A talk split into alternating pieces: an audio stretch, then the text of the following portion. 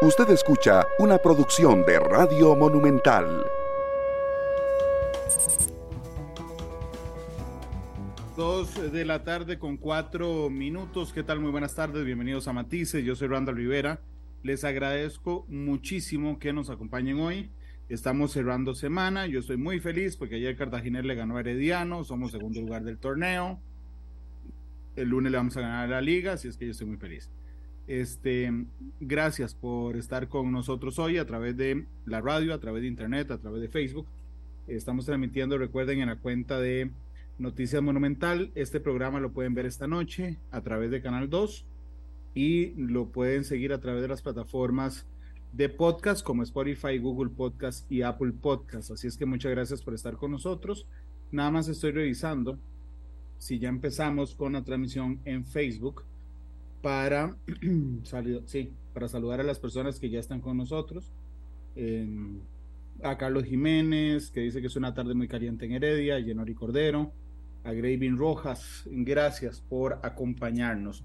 Hoy invité a la diputada de Liberación Nacional, doña Carolina Delgado, quien ha estado en el ojo de todos los medios, bueno, no de todos, de algunos medios señalando que ha bloqueado a través de sus mociones una, un proyecto de ley para restablecer unos artículos de la ley de delincuencia organizada.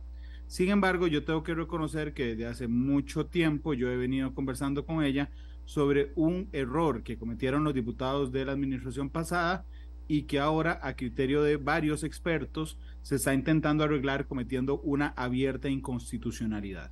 Así es que hoy invité a doña Carolina para que despacio nos explique qué es lo que está pasando. Bienvenida Matices, ¿cómo le va? Muchas gracias por la invitación, Randall. Eh, me encanta la posibilidad de poder explicar qué es lo que ha venido sucediendo en las últimas semanas, pero no ha venido sucediendo en las últimas semanas, viene sucediendo hace años, ¿verdad? Lo que hemos estado señalando. Eh, la ley de crimen organizado nace en el 2009 y en el 2017 finalmente se decide crear la jurisdicción especializada de crimen organizado. O sea, los jueces que juzguen crimen organizado. Exclusivamente para crimen organizado, ¿verdad? En ese momento se planteó desde la Corte un proyecto de ley para crear la jurisdicción especializada de crimen organizado. En ese momento que se aprueba la ley, se dice, no tenemos los recursos en este momento para implementarla de una vez, entonces nos vamos a dar un plazo de un año. Para ese momento y para el año que seguía para implementarlo, la Corte pide un presupuesto de más o menos 44 mil millones de colones y el Ministerio de Hacienda pues les dice que no tienen los recursos, entonces vienen de nuevo a la Asamblea Legislativa, la Corte dice, no lo podemos implementar, Hacienda no nos da los recursos, así que necesitamos un año más. Entonces es posterga la entrada en vigencia en el 2019. Ya para marzo del 2019 existe mucha discusión en la Corte Plena. La eh, magistrada Sandra Zúñiga, que es la coordinadora de la implementación de la comisión para implementar la jurisdicción, le dice a la Corte que no tienen los recursos, que hay que plantearse la posibilidad de hacer una variación en la conformación de la jurisdicción, pero que también habría que presentar un proyecto de ley para volver a postergar el inicio de la jurisdicción. Entonces, presentan otro proyecto de ley a trastiempo, ¿verdad? Realmente, eh, y eh, lo presentan a la Asamblea Legislativa. Y en ese momento, eh, el proyecto de ley para ampliar la vacancia se aprueba posterior a la entrada en vigencia de la ley de la jurisdicción. ¿Qué sucede? Que ese proyecto planteaba inicialmente la derogatoria de varios artículos de la ley original del 2009, como el artículo 2, 3, 4, 6, 7, eh, y ahí, eh, cuando se da esa derogatoria, a pesar de que se amplía el plazo para entrar en vigencia la jurisdicción, porque se aprueba esa norma, eh, se sigue aplicando una ley que no existe, ¿verdad? Es decir, el artículo 2 de la ley de crimen organizado era esencial porque era el que permitía abrir la puerta a toda la diferenciación que se hacía en la ley. Entonces, el momento que yo cierro la, con llave la puerta, no puedo entrar y utilizar las herramientas que establecía esa ley.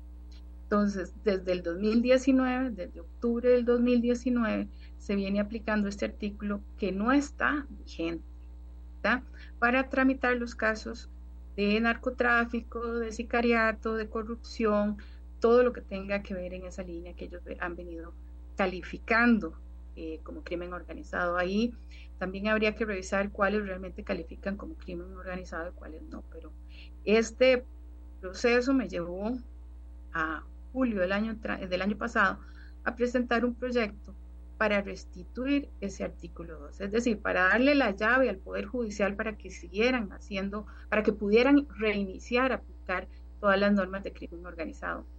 Eh, ¿Qué es lo que ha sucedido? Que paralelamente a eso, o de previo a eso, eh, la Corte volvió a presentar otro proyecto de ley, ¿verdad? Que era el cuarto, para tratar de reorganizar la jurisdicción, todo el tema de contratación de jueces y otras cosas más, pero adicionalmente en el texto establecen una norma que es una especie de transitorio para tratar de decir que todo lo que han venido haciendo un artículo derogado eh, tenga vigencia después de entrada a la jurisdicción especializada de crimen organizado.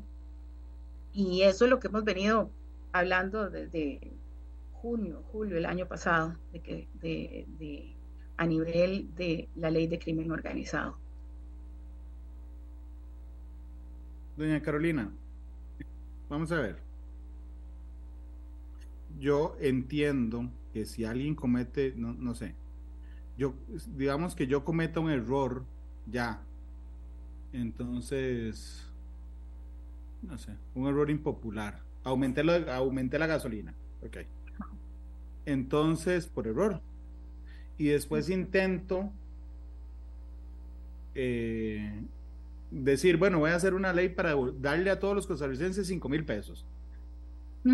¿Verdad? imprimir 5 mil pesos en el Banco Central y regalárselos a la gente, ok, me van a venir a decir, suave, suave, suave, ok.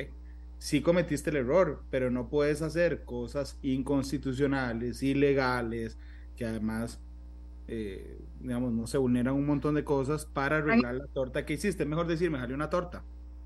Sí. De alguna manera usted siente que lo que intentan hacer una de las partes con la aplicación retroactiva de una ley contra el crimen organizado que ninguna ley puede ser retroactiva, es... En perjuicio de los derechos. En perjuicio de los derechos de una parte de la población, es la falta de capacidad de decir, sí, suave, nos equivocamos, abrimos durante varios meses eh, la posibilidad de que no estuviera vigente la, la, la, intervención telefónica en lugar de decir, si nos equivocamos y no podemos hacer nada porque estamos, estaremos haciendo algo ilegal. Realmente eh, no reconocerlo ha traído múltiples errores de parte del Poder Judicial. Primero porque creo que debieron haber venido así, como pidieron las ampliaciones de los plazos y la modificación de, de la jurisdicción, hasta la misma creación de la jurisdicción, debieron haber venido, aquí tenemos un problema, se derogaron estos artículos y todavía no estamos listos para aplicar la jurisdicción, entonces queda este vacío legal. Eso es lo primero que debieron haber hecho, venir a la Asamblea Legislativa y decirlo. Segundo, ya existen otros mecanismos legales para poder hacer, eh, acusar a la gente por narcotráfico. Para hacer escuchas telefónicas en tema de narcotráfico tenemos la ley de psicotrópicos. O sea, hay otros elementos y otras alternativas para poder desarrollar lo, lo que ellos vienen haciendo. La tramitación compleja es otro mecanismo que ellos podrían haber utilizado mientras resolvían, ¿verdad? Esa derogatoria o mientras entrara a funcionar la jurisdicción especializada.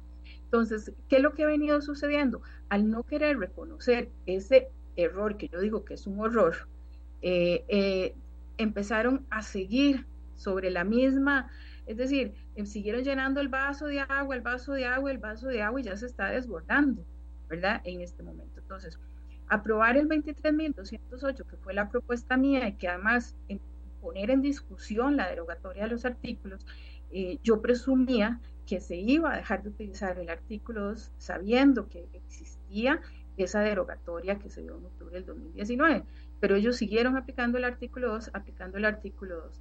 Eh, hemos puesto sobre la mesa la discusión, también hemos dicho que, que aprobar hoy el, el expediente 23.090 afectaría los derechos y no solamente eso, sino que de alguna manera eh, al caerse los casos y al hacerlos inconstitucional, eh, nos va a tocar a nosotros pagar eh, las condenas que podría recibir el país en el mediano y largo plazo.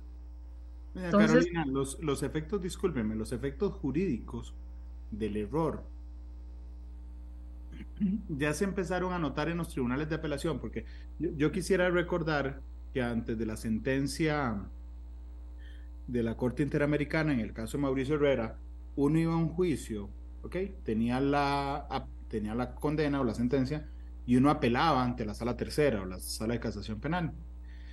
Eh, cuando uno va a la sala tercera no es que le revisan a uno todo el caso, sino solo lo que uno haya apelado. Entonces la Corte Interamericana nos regañó eh, digo, perdimos la sentencia en el caso Mauricio Herrera, y nos dijo, suave, ustedes les falta un caminito más, ustedes tienen que tener una instancia en la cual la gente o cualquier integrante pueda revisar en apelación todo el caso.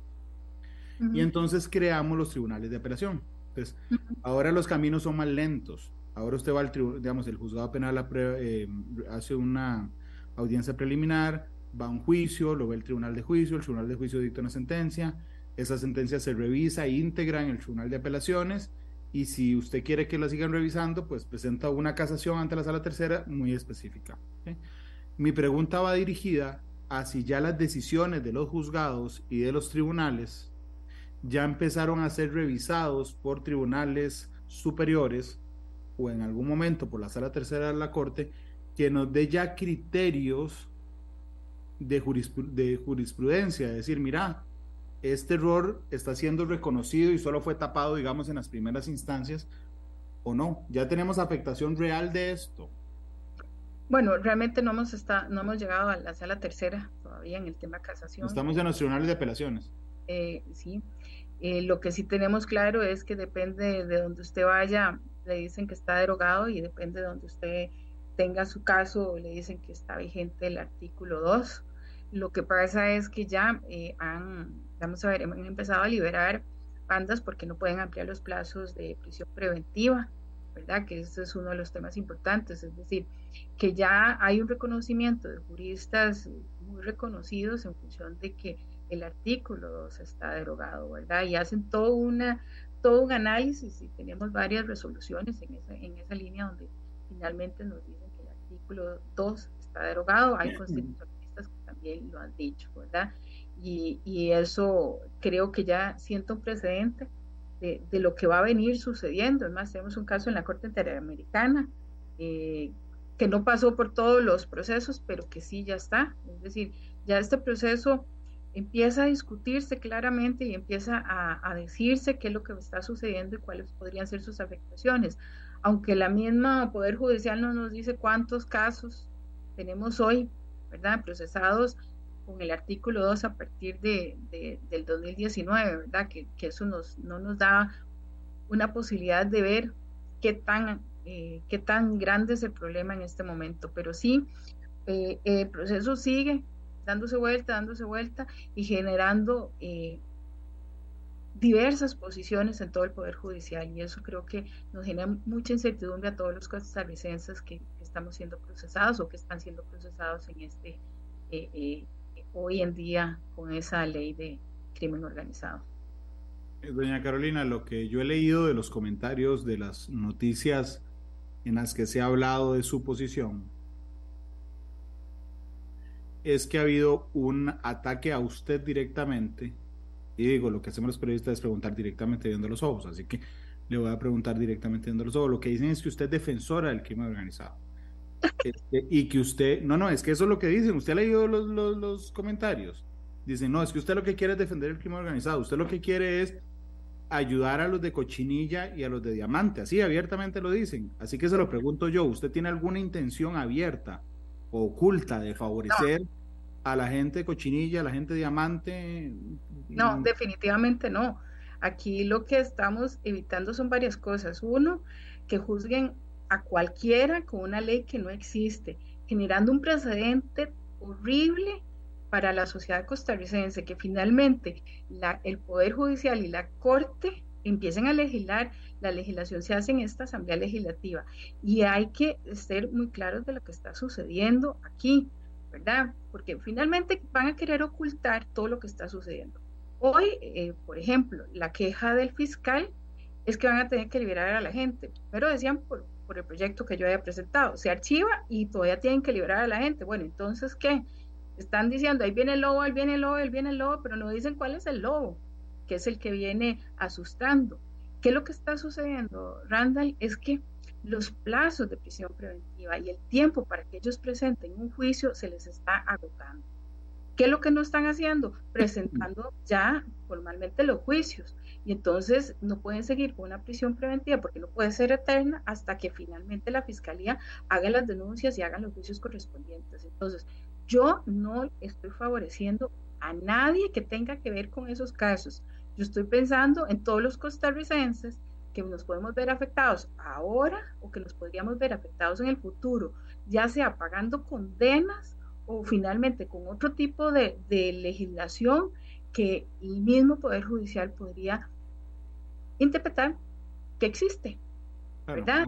Estos son temas realmente de fondo. Yo no estoy en ningún momento eh, beneficiando a nadie en particular. Usted lo que dice es que hay un periodo de tiempo donde no había una ley que le permitiera a las autoridades y a los jueces hacer algo que hicieron. Entonces, usted lo que está diciendo es no podemos vivir en un país donde los jueces sin ley apliquen a lo que se les ocurra a ellos, en este caso las intervenciones telefónicas. Claro, y, lo peor es que uno no entiende qué está por detrás. Vamos a ver, en el tema narcotráfico lo pudieron haber hecho por tramitación compleja, pudieron haber hecho las intervenciones telefónicas por otra ley, pudieron hacer una serie de cosas, ¿por qué no lo hicieron? ¿Por qué no tomaron las, las, las decisiones eh, ¿Por qué no tomaron esas decisiones cuando ya las normas hay otros mecanismos para hacerlo?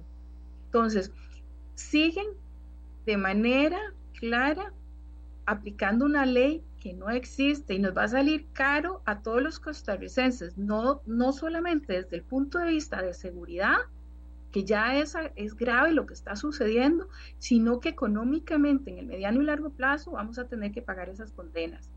Y eso eh, creo que nos tiene que quedar muy claro. Y la otra parte que le voy a decir, que también que tiene que tener muy claro, desde febrero del año pasado vienen liberando gente del narcotráfico. En febrero del año pasado yo no era diputada, yo no era, es decir, diputada electa, pero yo no había puesto un pie en esta asamblea legislativa. Desde antes de que yo fuera diputada ya venían liberando gente del narco por este tema en particular, porque no podían ampliar los plazos de prisión preventiva, porque no habían hecho las, las acusaciones desde la fiscalía. Ese es el problema que viene sucediendo. Esto no es un tema exacto, no solamente de la ley, de la que no pueden aplicar la ley, es que tampoco están haciendo las cosas en tiempo. Entonces, si aquí me vienen diciendo que es que yo estoy promoviendo eso, no, no. Definitivamente esto viene sucediendo desde mucho antes de que yo fuera diputada.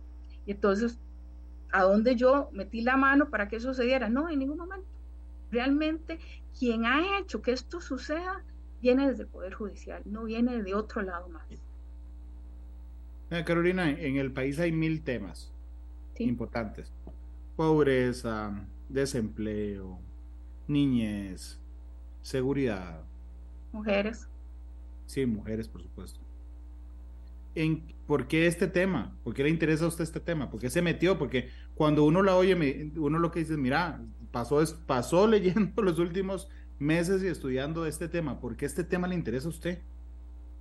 Bueno, realmente cuando yo vine a la Asamblea Legislativa, eh, parte de mi equipo de trabajo me señaló este hueco legal que se dio, porque este hueco legal lo ha vivido tres asambleas legislativas con esta, y es un tema que nadie quería entrarle, porque para entrarle a estas cosas hay que ser valiente y hay que decir las cosas como son y hay que hacerlo de frente. Y, también tiene dos elementos, como le decía, un tema de seguridad, pero también un tema de seguridad jurídica en el mediano y largo plazo. y la Corte tiene que entender que finalmente tiene que respetar eh, la legalidad somos un país de derecho y hoy no se respeta la legalidad de este país. Entonces, creo que esto es un tema esencial, no solamente en esto, sino que en otros casos que hemos estado en este momento estudiando también se están dando y creemos que, que hay que parar, que hay que parar las ocurrencias. Eh, cuando usted habla de pobreza, cuando hablamos de problemas de vivienda, más cuando hablamos hoy de seguridad, más hoy en la mañana escuchaba las declaraciones de un policía, pero ¿para qué nos quieren en la calle si no tenemos carros, si no tenemos llantas, si no tenemos gasolina, si, si las instalaciones no tienen las condiciones, ¿verdad? Y cuando uno escucha al Poder Judicial pedir 44 mil millones o 23 mil millones para implementar una jurisdicción eh, de crimen organizado y la pueden seguir llevando por la vía ordinaria, porque el proyecto hoy dice que pueden llevarla por la jurisdicción y por la vía ordinaria. Si siguen haciéndolo por la vía ordinaria, ¿por qué no lo siguen haciendo por la vía ordinaria y nos ahorran ese gasto? Y lo, y, lo, y lo implementamos el tema de seguridad, lo metemos en las calles, en los radares, que nos ha costado eh, eh, tener en una serie de cosas que hoy el país no tiene que le urge para la seguridad del país, si es que queremos eh, atacar el crimen organizado y el narcotráfico, ¿verdad? Es decir, todo eso se va juntando en, en este proyecto de ley. Ahí hay un grupo de abogados que nos mandó una nota a los directores de los medios de comunicación, eh, que dice así, señores directores de medios de comunicación colectiva, quienes suscribimos en condición de abogados especialistas en la práctica del derecho penal y de litigio, pero sobre todo en condición de ciudadanos de la República preocupados por hacer imperar y conservar un Estado constitucional y democrático de derecho, nos, nos permitimos señalar lo que sigue. Teniendo a la vista la coyuntura que atraviesa nuestro país y las distintas opiniones en diversos sectores han surgido en relación con la supuesta necesidad imperiosa de aprobar el proyecto de ley número 23.090, tema que ha cobrado protagonismo y relevancia en la cobertura de medios en las últimas semanas, de manera respetuosa sugerimos una reflexión profunda y rigurosa respecto a tres aspectos que no han sido correctamente dimensionados y que deben ser claramente transmitidos a la opinión pública. Uno, en lo que toca la derogatoria expresa de las normas de ley contra la delincuencia organizada. Llama poderosamente la atención que aún al día de hoy diversos actores políticos sigan planteando la interrogante en el sentido de que si algunas de las normas que integraban la ley contra la delincuencia organizada, entre ellas el artículo 2, que contenía y regulaba la declaratoria de procedimiento especial, estaba no derogada. Resulta de interés advertir que desde el 21 de junio de 2022 el Departamento de Servicios Técnicos de la Asamblea Legislativa, en un informe, dado el número de informe, emitió criterio técnico con base en la cual de manera lapidaria estableció que entre otras normas, la que contenía el otro era artículo 2 de la ley contra la delincuencia organizada se encuentra indiscutiblemente derogado. Y precisamente ese informe técnico es el que sirve de base para que la Comisión eh, Permanente Especial de Seguridad emita el dictamen negativo en relación a lo que en su momento fue el proyecto de ley 22.835.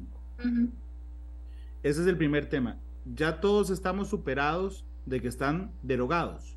Todavía hay alguien que cree que no de pregúntele al fiscal general que acaba de decir que no está derogado, ¿verdad? Es decir, esta misma semana dijo que no. Sí, dijo que no estaba derogado.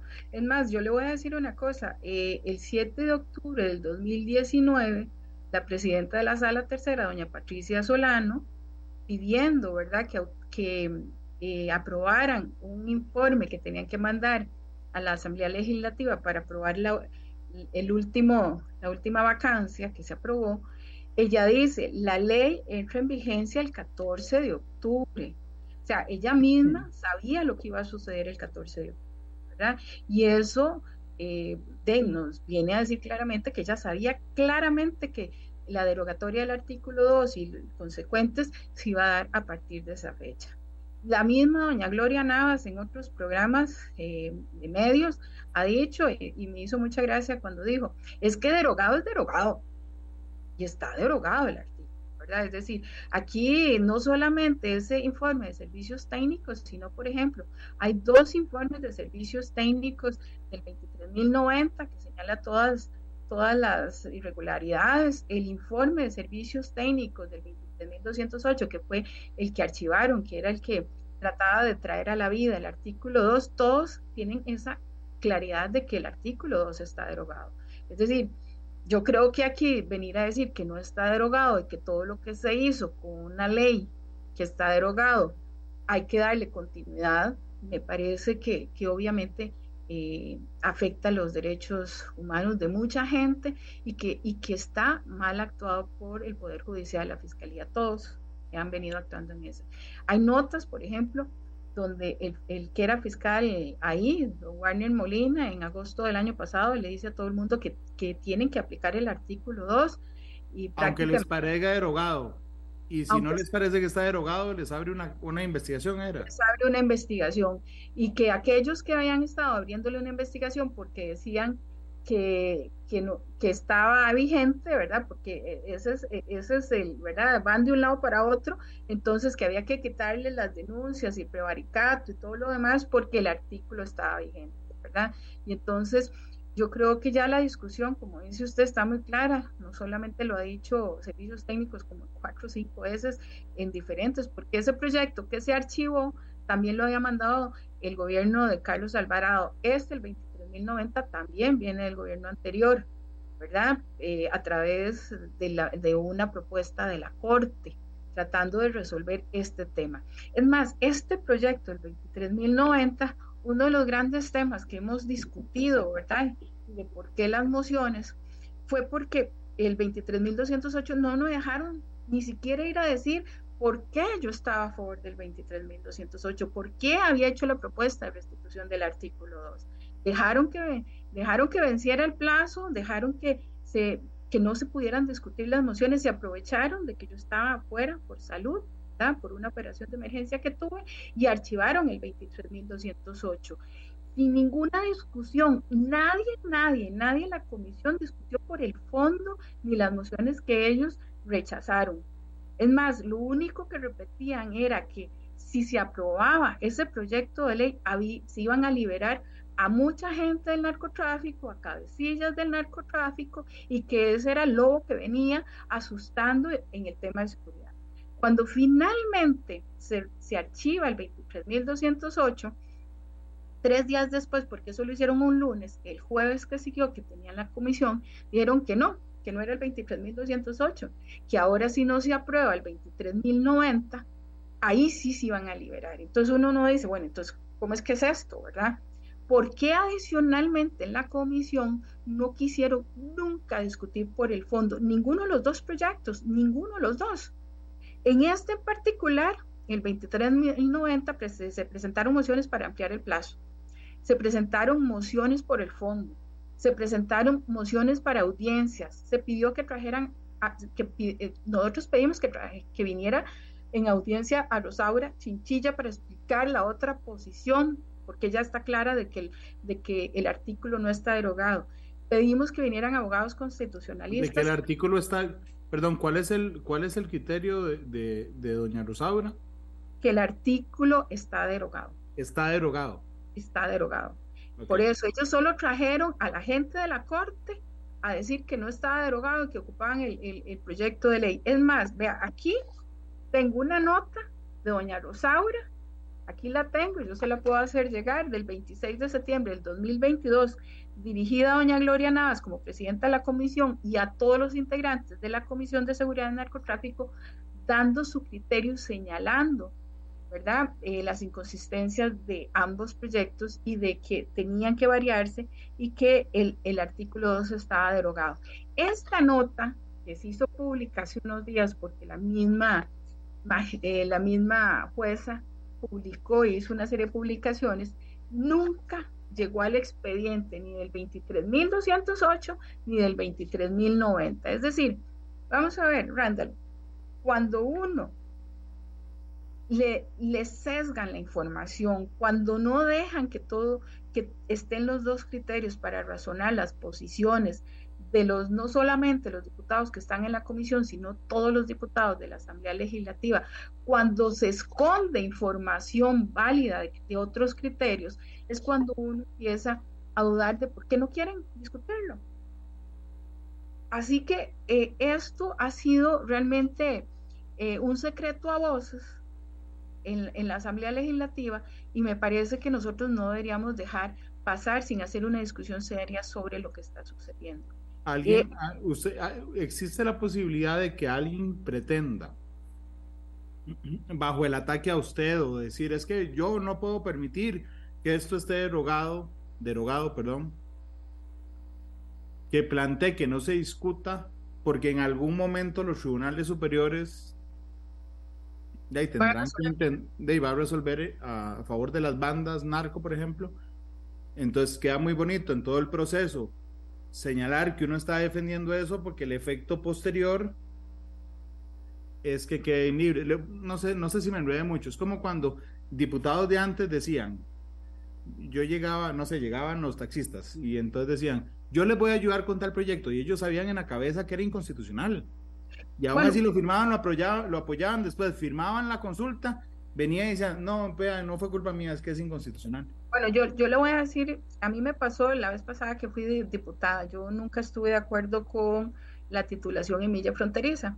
Es más, metí mociones, las iba a discutir a la comisión, em, eh, se paralizó la comisión, se para, no se paralizó la discusión, hubo un pleito, los diputados se acercaban y me decían, claro, sí es inconstitucional, pero dejémoslo pasar, porque vamos a quedar nosotros mal con la gente.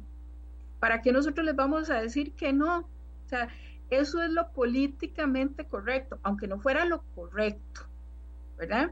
Y me acuerdo que estábamos en periodo extraordinario y el gobierno decidió retirar el proyecto de titulación de milla fronteriza porque generaba un pleito a lo interno y hacia afuera.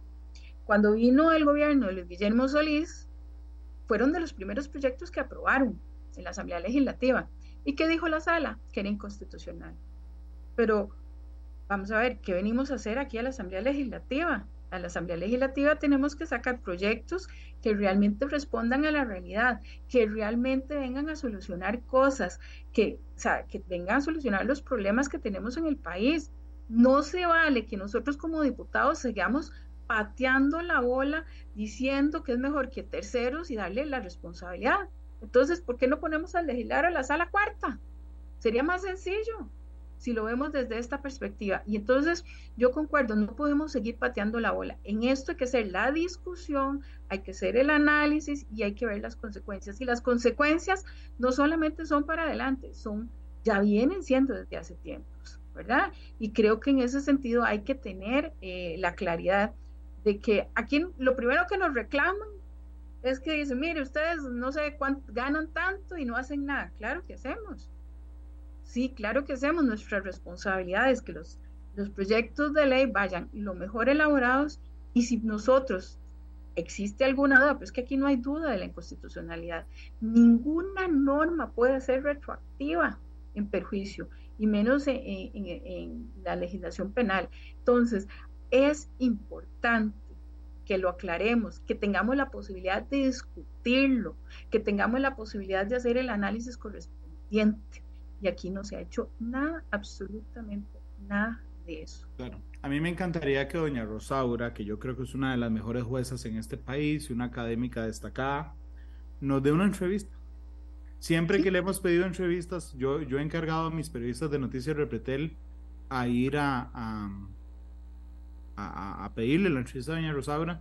Siempre sé que ella no se puede referir porque su trabajo es de, de jueza y académica, Ojalá eh, algún día acepte. Y Alonso Salazar, que me está escribiendo, dice que en la última entrevista que yo le hice a don Fernando Cruz como presidente del Poder Judicial, él aceptó que estaba derogada la norma. Eh, sí, podría buscar la grabación de Carolina. Claro. De, esa entrevista. Voy, voy a buscar la, grabación de esa entrevista. Yo, no, yo, no, yo sinceramente no recuerdo, si no se lo hubiera dicho antes. Pero bueno, también entiendo que hago 360 eh, 350 matices al año. Pero, pero don, don Alonso dice que sí, que, que don Fernando Cruz, yo voy a revisar, que don Fernando Cruz me dijo en esa entrevista que estaba derogada. El grupo de abogados también toca otro tema, dice, en lo que toca a los severos roces de inconstitucionalidad que presenta particularmente la primera parte del artículo 2, es que si aceptamos todos, como evidentemente está derogado, ¿sí? Entonces hay una gente que dice, no, lo que tenemos que hacer es aprobar un proyecto nuevo y en ese proyecto le decimos que tiene, que tiene, que tiene vigencia hacia atrás. Eso no se puede, digamos. En, cualquier, en cualquier, lugar eso sería una, una, una, una blasfemia legal, aplicar la ley hacia atrás. Pero leyendo el artículo, sí lo dice, dice, el artículo dice, los asuntos de delincuencia organizada criminalidad organizada podrán ser tramitados en la jurisdicción penal ordinaria o bien en la jurisdicción especializada de crimen organizado. Los actos procesales dictados en los casos de crimen organizado en la jurisdicción ordinaria antes de la entrada en vigencia de la presente ley mantendrán su eficacia y validez. Digamos, ¿cómo usted va a decir? Esta ley vale de aquí en adelante y todo lo que se hizo atrás además va a ser eficaz. Bueno, eso es inconstitucional. Es inconstitucional. Nosotros no podemos aplicar una ley hacia atrás. Es decir, vamos a ver, le vamos a dar vigencia a un artículo que ha estado derogado hace tres años y medio, con lo cual hace que violenten todos los derechos. Eso es netamente inconstitucional y eso es uno de los señalamientos que yo he venido haciendo de este proyecto de ley en particular. Esas son las discusiones que se tienen que dar y cómo es que finalmente eh, no se quieren dar y no se quieren establecer. Es decir, aquí finalmente lo que quieren es tapar el dedo, eh, el sol con un dedo, ¿verdad? Haciendo esto, ya que no pueden decir abiertamente que el artículo 2 está derogado, pues entonces yo tengo que hacer un, una maraña, porque esto es una maraña, ¿verdad? En el artículo 2, para decir que eh, todo lo que hemos venido haciendo en la jurisdicción ordinaria va a tener validez a partir de que funcione la jurisdicción. Dice, dice, es que me empezaron a llegar un montón de mensajes de abogados. Este, don Alonso Salazar es abogado, pero no solo es abogado, es catedrático en Derecho Penal, Procesal Penal y Criminología de la UCR. Y dice Randall, efectivamente habían dedicado varios minutos a ese punto concreto. Eh, para narcotráfico existe el procedimiento de flagrancia perfectamente y el Ministerio Público no necesita nada de crimen organizado. Eh, Dice José Miguel, dice José Miguel Villalobos que esto es una vergüenza autoritaria, el, texto que yo leí. Entonces, ¿por qué no lo tienen tan claro? Otros. Es que aquí es como, eh, esto es como el, el, tema de que nos da susto asumir la consecuencia política de tener ese tipo de posiciones. Y yo creo que, por lo menos en mi caso, no tengo el miedo de asumir las consecuencias políticas cuando siento y creo y estoy segura que estoy haciendo lo correcto. Es más, esto no es un tema que yo me senté a leer, no. Lo he conversado con muchos abogados, lo he discutido, he ido al colegio de abogados, lo he conversado ahí, lo conversamos no solamente con el presidente del colegio de abogados, lo conversamos con miembros de la Comisión de Seguridad del Colegio de Abogados y otros abogados constitucionalistas. O sea, esto es un tema que, que hemos analizado y cada vez que leen esa parte del texto dicen, no, es que esto no se puede aprobar de esa manera porque sería inconstitucional. Es decir, hay muchos elementos del proyecto. Para mí esa es la peor parte del proyecto, pero creo que el proyecto en sí está casi todo malo, eh, que creo que, que, hay que hacer ese análisis. Yo no sé, eh, todo el mundo dice que cada uno asuma su responsabilidad, que la Corte va a asumir su responsabilidad cuando finalmente terminemos ese largo proceso que usted indicó que debería llevar a alguien que está siendo procesado con el artículo 2, pero además la pregunta es esta, yo creo que eh, lo acaba de decir un abogado de esos mensajes. Vamos a ver, si el Poder Judicial tiene otros instrumentos legales para poder enjuiciar a los que están metidos en el narcotráfico. El tema de escuchas telefónicas es más sencillo a través de la ley de psicotrópicos. O sea, ¿por qué no utilizar otros mecanismos que dan una seguridad jurídica a todos los procesos y no aplicar un una ley que estaba derogada, unos artículos de una ley que estaban derogados. Ahí es donde uno empieza, no, no entiende, ¿verdad?, qué sucedió en el Poder Judicial para que hicieran las cosas tan mal, para que no aplicaran eso. ¿Por qué no hicieron por tramitación compleja todos los procesos que hoy también lo podrían haber hecho? Es que aquí es donde uno no entiende si teniendo otros instrumentos legales para hacer los procesos judiciales y llevar a buen término, ¿por qué no lo hicieron. Yo lo he venido diciendo desde el puro principio. ¿Por qué? Si no, si estaba tramitación compleja, ¿por qué no hicieron las escuchas telefónicas a través de otras leyes y otras normas que están vigentes? Eso yo no lo entiendo. ¿Por qué siguen insistiendo en el artículo 2? Y ahí es donde entra la sospecha. ¿Por qué no lo quieren discutir? ¿Por qué hoy la conversación sobre este tema está vedada en el país? Y finalmente dicen que que van a tener que liberar a cabecillas de narcotráfico porque, será porque yo hablé, no porque haya hecho absolutamente nada legal. Véalo, véalo desde esta perspectiva. Desde el año pasado vienen liberando cabecillas de narcotraficantes. No ha sucedido nada desde el punto de vista legal desde octubre del 2019. ¿Por qué quieren, por qué dicen que van a liberar a partir del 6 de junio cabecillas? La única manera que uno diría, si lo vemos desde el punto de legal y de procedimiento, es que los plazos de previsión preventiva ya se agotaron y hoy la Fiscalía no ha hecho las denuncias correspondientes de esos casos. Es decir, cómo después de 24 meses, dos años, la Fiscalía no puede presentar causas suficientes para que estos se tramiten y se hagan todos los procesos correspondientes. Es decir, aquí no es es, está el tema de la derogatoria del artículo 2, pero también tiene que ver qué está sucediendo en el Poder Judicial, que las cosas no se hacen en tiempo, que no se caminan con la agilidad que deberían darse. Si ya tienen dos años para investigar lo que viene sucediendo, ¿por qué ocupan más tiempo a la gente para, no, para hacer una acusación? Me parece que, que esa es la discusión que no quiere tener el Poder Judicial, esa es la discusión a la cual no quieren llegar. Y están posiblemente pasando una cortina de humo a lo que realmente está sucediendo. Y creo que, que eso es eh, el análisis que no quieren hacer. Por ejemplo, no nos dicen cuál es el proyecto, cuántos casos tienen que aquí, cuáles son los que, que se supone que no han podido juzgar o que no han podido acusar. Esa información hoy no la podemos tener. Lo que único que hemos tenido son las diferentes resoluciones que nos dicen a quienes han liberado pero no nos dicen cuál es la afectación real. Y además, a mí como costarricense me interesaría saber cuántos casos hay de, la, de crimen organizado para, para pedirme 25 mil millones de colones, ¿cierto?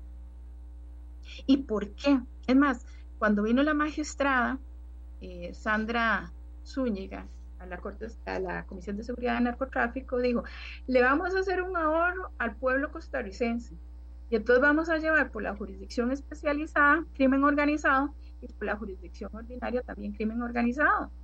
Y entonces, ¿de verdad ocupamos la jurisdicción? Cuando realmente no solamente ya lo podemos llevar en la vía ordinaria, y además hay otros, otras legislaciones que permiten llevar este tipo de casos. Dice Yashin Castrillo, abogado, además muy reconocido, están haciendo malabaristas, de malabaristas y alquimistas jurídicos negando la realidad por ley. Dice José Miguel Bellalobos que más bien él le felicita a la diputada porque tiene el valor y la razón. Este voy a ponerle un audio que manda Eric Ramos, que es otro reconocido abogado nacional. Le pongo el audio, vamos a la pausa y le responde a don Eric después de, la pausa. Permítame, vamos a ver. Es conveniente preguntarle a la señora diputada si eh, los propulsores del proyecto se van a hacer eh, responsables ante la Comisión Interamericana de Derechos Humanos, ante la Corte Interamericana de Derechos Humanos y ante las familiares de las personas a las que se les ha aplicado la norma derogada, de todas las eh, consecuencias de naturaleza humana, económica y psicológica estar aplicando una ley que es absolutamente eh, irregular. Adicionalmente, si eh, se le está diciendo al pueblo la verdad en torno al tema de que con esa ley no se resuelve el tema del crimen organizado y que en realidad no hay ningún plan de prevención para la, en contra de la comisión de delitos.